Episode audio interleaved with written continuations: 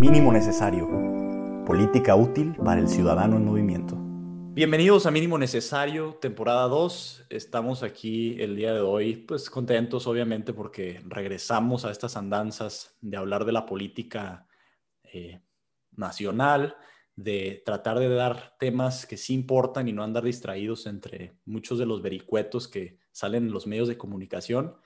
Y el día de hoy, pues está aquí Julián León. ¿Qué onda, Julián? ¿Cómo estás? Muy bien, aquí igual, muy contento, emocionado de arrancar con esta temporada. Han pasado muchas cosas desde que cerramos la, primera, empezando por una elección en Estados Unidos que pues cambió el panorama político allá. Vienen unas elecciones acá en México este año. hay mucho de qué, mucho de qué platicar y, pues compartir con, con, nuestro auditorio, ¿no? La parte importante de la política y la economía.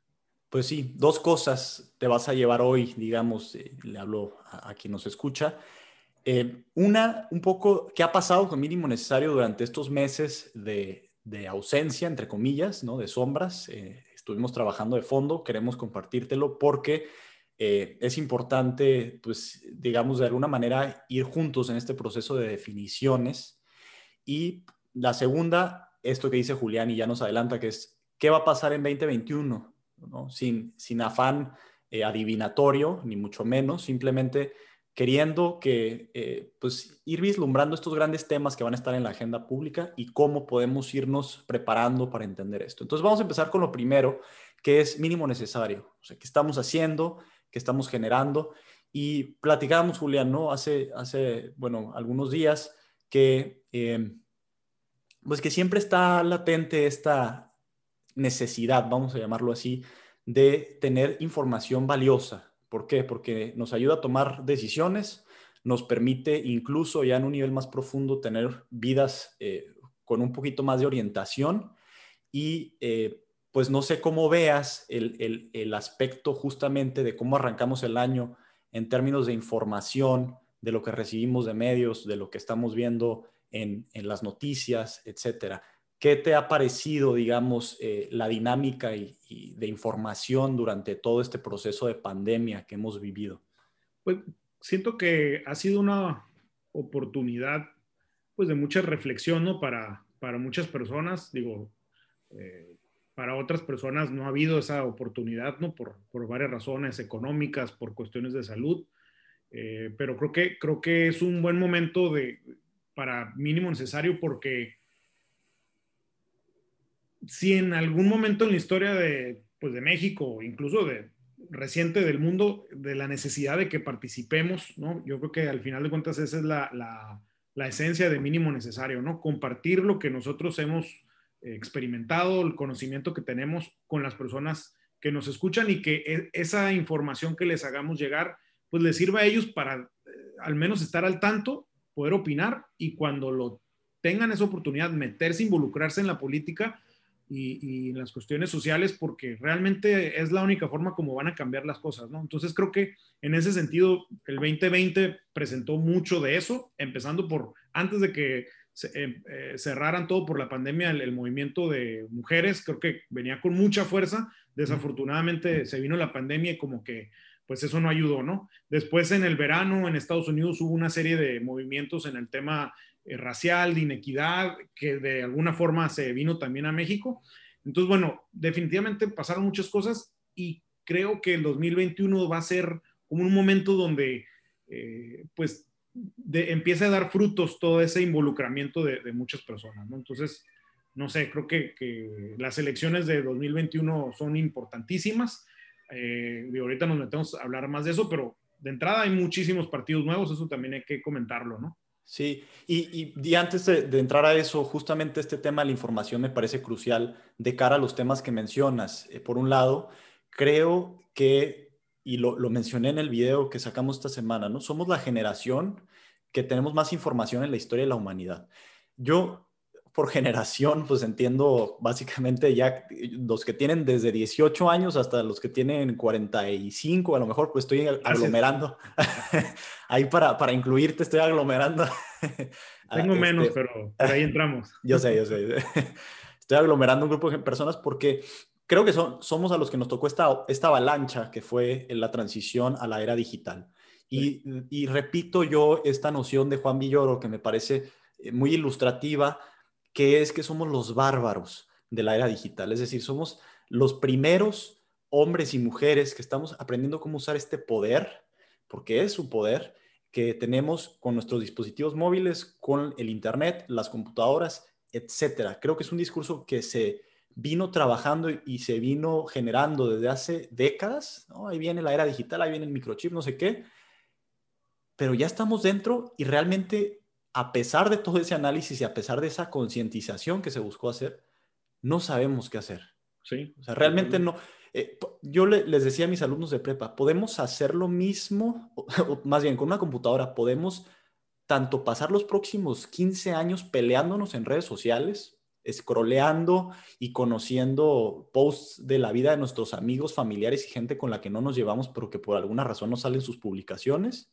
15, o con esa misma computadora puedes generar desde cero, por decir algo, una empresa, una obra literaria, un, eh, este, un esquema de inversión que no existía, puedes generar eh, tu propia educación, etc. El, el, margen es enorme, ¿no? Y no sé, digamos, obviamente creo que compartirás esto conmigo, creo que la tendencia va más hacia lo primero, es decir, estamos distraídos. Generalmente hay mucha información y no, no quiero sonar amargado ahí, simplemente hay evidencia de que por ejemplo, las redes sociales pues están construidas como eh, las máquinas de los casinos claro. para hacerte adicto.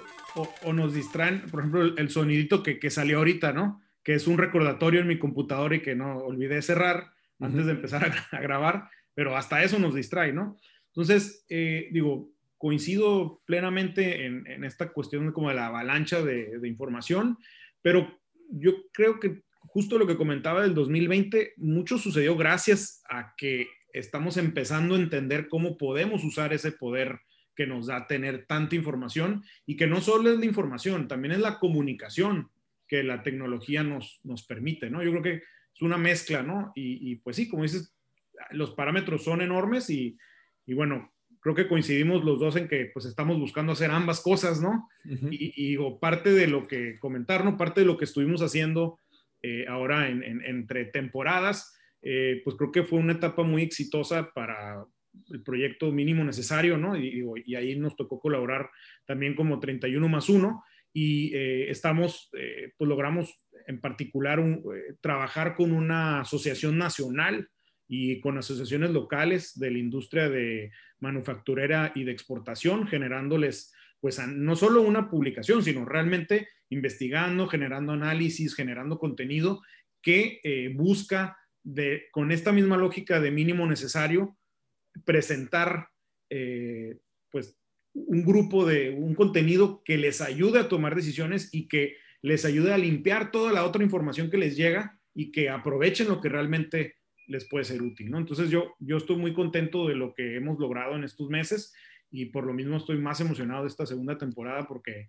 pues ahora sí que vamos a, lograr mucho más con la experiencia que se ha venido generando, ¿no? Sí, doy, doy más contexto. Entonces, dado este contexto digital que, que, acabamos de describir, la propuesta de mínimo necesario es, ok, obviamente no podemos aislarnos, meternos abajo de una piedra y omitir que esta es una realidad, ¿no? No ganaríamos mucho. Entonces, la idea es cómo le hacemos para hacerlo bien.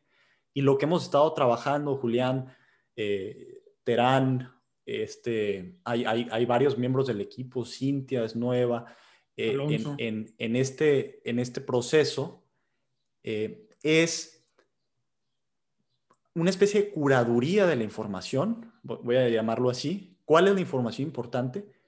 En segundo, en segundo plano, una pedagogía de la, de la información que se recibe, porque muchas veces a todos, ¿eh? no, no, no es una cuestión de erudición esto de la era digital, no sé quién asume que todo el mundo debería saber y estar enterado de todo, de repente vemos noticias que hablan de las cambios, los cambios en las tasas de interés, que hablan eh, cambios en, eh, en, en, la inflación, por hablar de temas económicos, políticos, ambientales, hay una serie de terminologías que pues que pueden confundir al lector normal, ¿no? Lo que nosotros hacemos también un poco es esta pedagogía, es decir, la enseñanza de, esos términos básicos con los que todos podríamos comunicarnos.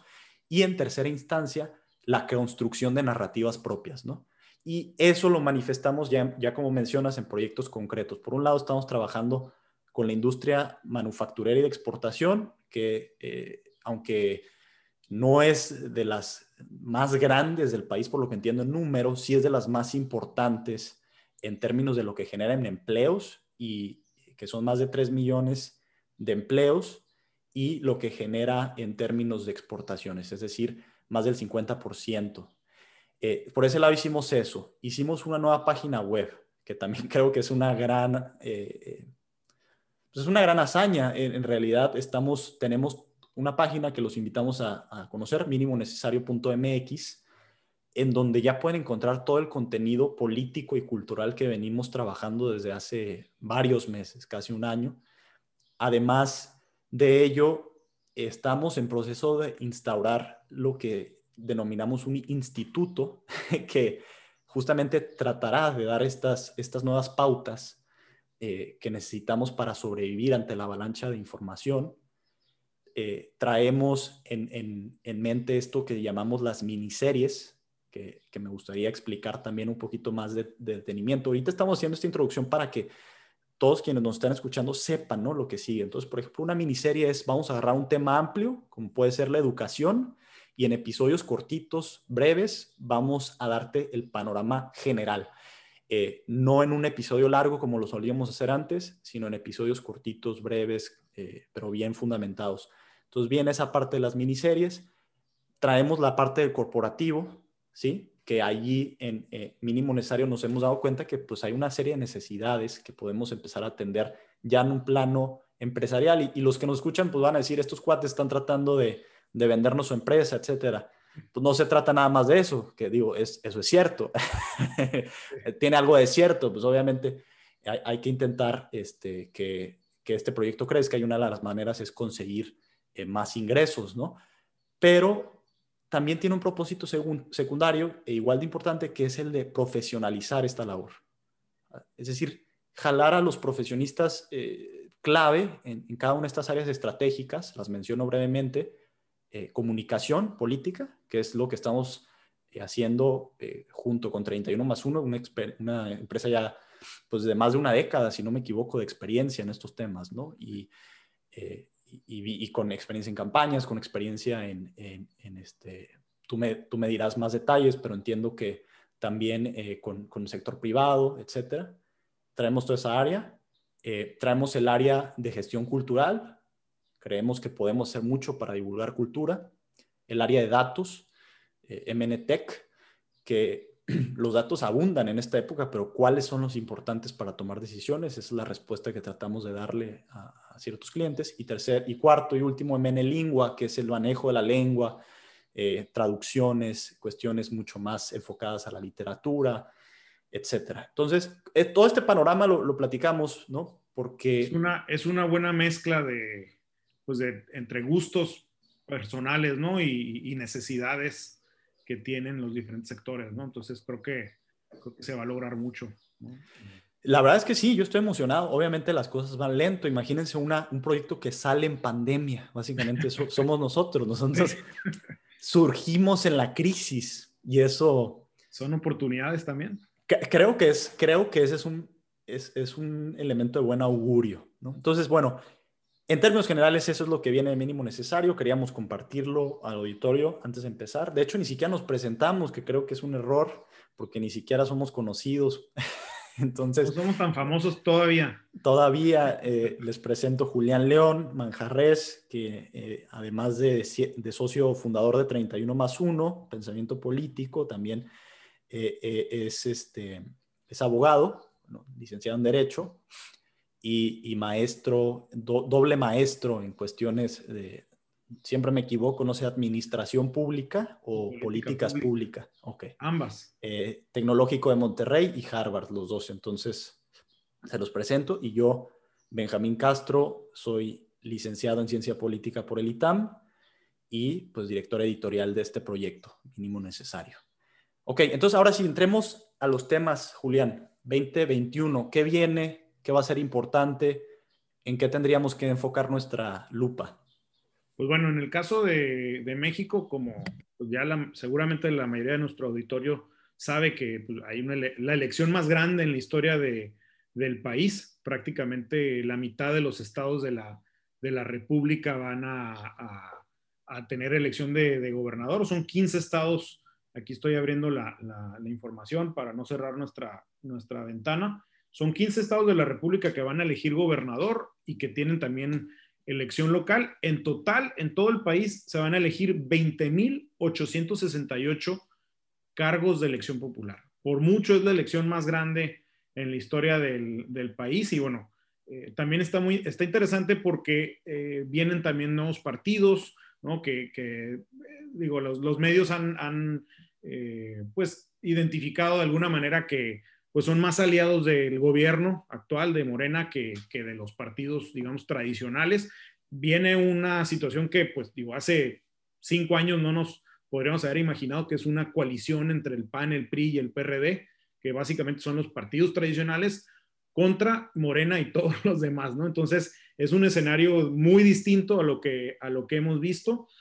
Y, eh, pues bueno, está en juego, lo más importante yo creo que está en juego es la mayoría en la Cámara de Diputados, ¿no? Que, pues básicamente es lo que le da hoy en día al presidente López Obrador eh, la capacidad de definir las políticas públicas, eh, pues ahora sí que como las piensa y como las busca tener, ¿no? Y, porque el Congreso, la Cámara de Diputados en particular, define toda la parte del presupuesto. Entonces, de llegar a perder esa mayoría, pues cambiaría muchísimo la dinámica de cómo hace él como presidente política, ¿no? Hoy en día manda su iniciativa, se aprueba y pues digo, trae eh, una estrategia, trae una dinámica. De cambiar esto, pues tendría que hacer ajustes muy importantes y, y ahora sí negociar con los partidos, ¿no? Entonces, definitivamente es una elección muy, muy trascendente para el país. Y, bueno, parte de lo que vamos a buscar hacer eh, en esta temporada, no, no hoy, sino a través de la temporada, pues a platicar un poco qué es lo que está pasando en Morena, qué es lo que está pasando en la coalición PAN-PRI-PRD, quiénes son los, nuevos partidos que buscan, qué, cuál es su, ideología y tratar de, de, tener invitados de cada uno de esos partidos para eh, pues tener un buen panorama eh, de qué es lo que están buscando hacer, ¿no? Entonces, eso es lo que vamos a ofrecer esta temporada en la parte política de mínimo necesario. Que justo eso sería una de las miniseries, ¿no? Elecciones 2021 a cargo de Julián ahí, ya, ya le estoy poniendo la, responsabilidad. Bien, bien, bien. Pero para que, que, que tengamos conciencia, ¿no? De cómo viene este movimiento. A mí, aparte, algo que me impresiona es, es, es lo siguiente. Eh, tengo conocimiento ¿no? de, fuentes eh, primarias, digamos, que eh, Morena activamente, a través de ciertos mecanismos, no sé si todos los partidos lo, lo hacen, entiendo que sí, PRI lo hizo en algunas ocasiones, etcétera, eh, ha estado con la intención de crear estos nuevos partidos. Como bien decías, hay, hay partidos en Unión a Morena que parecen que nada más se están aliando por estrategia política. No, muchas veces de la marca grande, la marca, no olvidemos que un partido político, lamentablemente, muchas veces también es una marca o se maneja así en esta, en esta época, eh, surgen otras marquitas para atraer eh, a otro tipo de electores, ¿no? Entonces, por ejemplo, Morena ya se da cuenta que no puede abarcar en su paraguas eh, tanto a los de izquierda, astringente, los grupos feministas, los grupos medioambientalistas, etcétera. Entonces va a crear otra marca, otro partido que pueda aglomerar a estos grupos. ¿no? Y Morena sigue representando, como hasta hoy en día, eh, a un amplio sector de la población, eh, pero de manera velada, digamos, a otros, eh, a otros sectores a través de un nuevo partido. Entonces, esto está sucediendo, hasta donde entiendo. también lo que llamas la coalición, lo que se llama la coalición, ¿cómo va? Va por México, creo. Va por México. Esto se me hace una locura en, en el sentido de que se unió el, digamos, se unió el PAN, el PRI y el PRD. O sea, ¿qué es esto? ¿no? Que algo que habíamos platicado, ¿no, Julián? Que justamente, como de alguna manera visionaria, el presidente López Obrador había hablado del PRIAN hace un tiempo, luego extendió al PRIAN-RD. Sí. Y luego se manifestó en la realidad. O sea, algo que a lo mejor era, era Digo, había habido votaciones en Congreso, sabemos que en política hay alianzas, eso no, no es sorpresa para nadie, pero manejarlos como la misma cosa sí era algo descabellado, en, mi parecer. Sí. Y ahora... Que, con esto que sucede, pues digo, le fortalece la narrativa de López Obrador de la mafia del poder contra contra él y todos los demás, ¿no? Eh, digo, sin duda lo, lo, pues lo cataliza, ¿no? Ya lo ves, como lo ha venido diciendo, lo ves. Pero bueno, también si, si le rascas un poco, pues te das cuenta que Morena, al final de cuentas, es, lo mismo. ¿no? O sea, Morena se, se, creó primero de la disidencia que se generó al salirse él del PRD y crear Morena, pues se viene una buena parte del, del PRD y en los diferentes estados, diferentes, por diferentes liderazgos y por diferentes intereses, se le fueron sumando a Morena, eh, pues gente del PRI, del PAN, eh, de partidos de, izquierda de hace mucho, ¿no? Y, pues al final de cuentas, sí, Morena lo encabeza López Obrador como líder eh, pues máximo, podríamos decir. Claro. Pero si le analizas, pues está conformado por, por gente de, todas las ideologías, ¿no? Entonces, al final lo que tenemos son dos grandes eh, grupos de gente que ha estado en la política muchísimos años, ¿no? Morena no es gente nueva, tampoco lo es por mucho, no lo es el PAN, el PRI el PRD, y están estos otros partidos nuevos, ¿no? A mí lo que me gustaría ver es, eh, en algún momento, y lo platicaba en esta semana con unos amigos, que se fortalezcan los partidos locales, ¿no? Yo creo que eso, eso puede darle una, un aire nuevo y que, y, digo, algunos partidos locales han hecho el, el, el, o han buscado que puedan tener espacios federales, ¿no? Porque como están las reglas, si tu partido es local, solo buscas espacios locales, no puedes buscar una senaduría o no puedes buscar una diputación federal. Creo que eso es, es un error que está actualmente y creo que si cambiamos eso, digo, a lo mejor va a ser las cosas más complicadas de lo que ya están, pero le puede dar un poco de oxígeno, ¿no? Y, llevar realmente temas locales a lo nacional. De acuerdo. ¿Y qué es la gran incógnita también? ¿Se ha actualizado la clase política del país o simplemente fue un cambio de imagen? ¿no? Y, parece apuntar que de inicio eh, fue lo segundo, pero evidentemente pues las, las placas tectónicas se han movido, ¿no? Y, hay, hay, cambios por ahí, hay, hay, nuevos jugadores, vamos a ver a ver qué rol juega MC, Movimiento Ciudadano, que entiendo que, que, que está postulando a perfiles un poco distintos, vamos a ver. Eh, en fin, viene todo ese tema, ya lo haremos con más detenimiento adelante. Ahora, otros dos temas, Julián. Uno, la economía, eh, que como preámbulo digo, no va a ser un, buen año para México. Parece que las expectativas, los pronósticos están todos, eh, por supuesto, debajo del 5%, que un 5% sería muy alto en un contexto normal, pero estamos hablando que aquí estamos esperando, es decir, en 2021, un rebote de lo que fue la la recesión más importante en la historia contemporánea del país el año pasado, eh, parece que no, México no va a, lograr eh, eh, reaccionar o recuperarse con esa misma rapidez que, por ejemplo, Estados Unidos, China. entonces, es factible pensar en que los efectos graves de la, de la recesión económica todavía no los hemos visto, ¿no? Y que habrá este año también eh, empresas que van a tener situaciones difíciles, especialmente los sectores pues, afectados que hemos visto ya, el sector turístico, el sector eh, de alimentos, eh, y hay otros sectores más que obviamente les va a ir bien, ¿no? Economía, ¿qué puedes decir de eso en general? Pues bueno, hemos platicado, ¿no? Sí hay, sí hay ángulos que puede México aprovechar, ¿no? O sea, el, el, el COVID, todo el 2020 cambió eh, pues la, dinámica mundial en la parte económica también, ¿no? Y, muchas empresas que tenían sus operaciones en Asia, en China en particular, pues han estado buscando traerse eh, a una ubicación más cercana al mercado más grande que es Estados Unidos. Y en esa lógica, en ese contexto, México puede aprovechar, ¿no? el famoso concepto del nearshoring que estuvimos escuchando mucho en 2020 es una realidad. Entonces, sí hay una posibilidad para México, pero también la realidad es de que eh, pues no hemos visto un, apoyo real del gobierno hacia eh, la iniciativa privada. No me gusta, bueno, más que hacia la iniciativa privada, hacia los negocios, hacia las empresas de cualquier tamaño.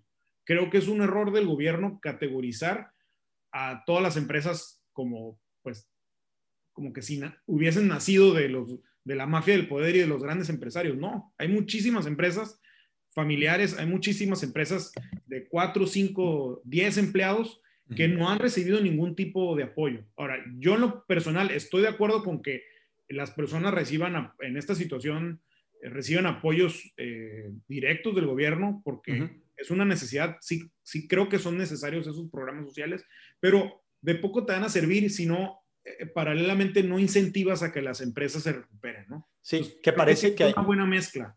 Que parece que ahí va a haber un cambio, vamos a ver, a lo mejor un poco tardío, no sé, con la nueva secretaria de Economía. Entiendo que ha la nueva secretaria positivas, ¿no? Ha dado señales de que sí va a haber más apoyos, de que va a haber, eh, digo, no, de, incentivos fiscales parece que no, ¿eh? pero sí, digamos, en términos de, eh, de, mayor liquidez. Ahora, también hay un fenómeno importante ahorita en, en, Estados Unidos, ¿no? Que es obviamente la economía que hay que voltear a ver dada la nuestra, eh, que hay una cantidad bárbara de dinero disponible que hemos estado viendo que los mercados financieros están en sus máximos históricos porque eh, pues no hay dónde colocar tanto dinero y eh, parece que cuando hay situaciones de este tipo, o cuando ha habido así en la historia, eh, ese dinero tiende a colocarse en países con economías emergentes, México siendo una buena opción.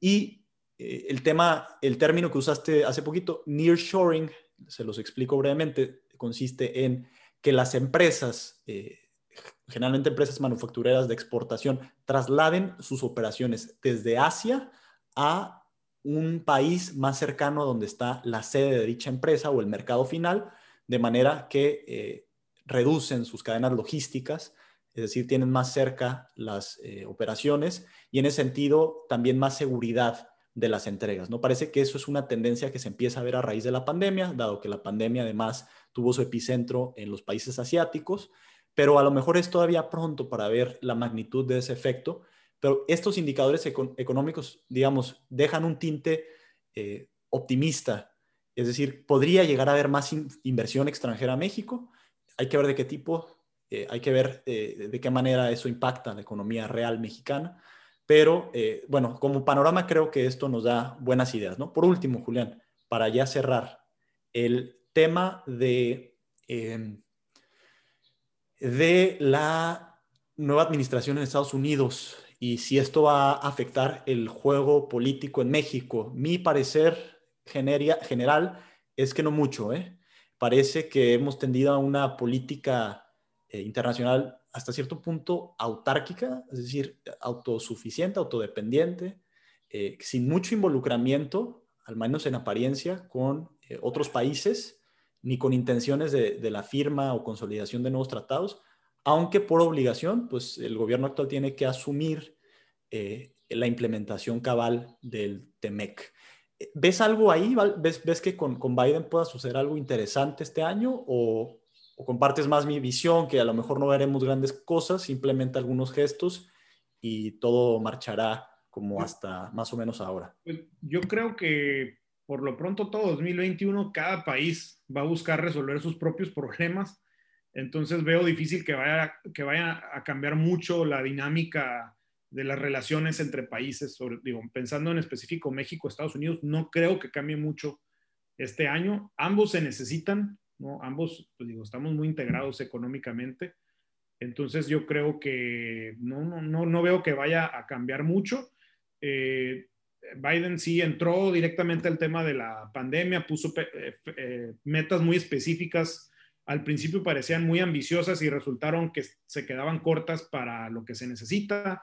Las actualizaron y bueno, están hablando que de aquí a julio van a tener pues, vacunado prácticamente todo a toda la población eh, de 18 años o más, ¿no? Entonces, creo que Estados Unidos va en un buen camino en, este cambio que hubo reciente, me parece que va en un camino, y ya que pase toda esta crisis sanitaria, pues yo creo que va a haber momento en que se detengan y bueno, cuál es el estatus de nuestra relación con nuestro vecino. Hasta entonces creo que, que va a cambiar eh, mucho. Ahora, algunas cosas que sí entrando eh, alcanzamos a ver fue que, eh, digo, esta semana lo leí, que pues eliminaron los fondos para la famosa barda, ¿no? Eso, pues digo, sí te dice algo, ¿no? También eliminaron el programa que separaba a los niños de sus familias cuando cruzaban sin documentos a Estados Unidos. Entonces, sí ha hecho pequeñas cosas, pero van más encaminados a la parte social, eh, más a la parte de, la migración tal cual, que a la, parte económica de la relación, ¿no? De acuerdo, de acuerdo. Pues bueno, creo que estas tres grandes líneas nos dan una buena panorámica de lo que va a suceder.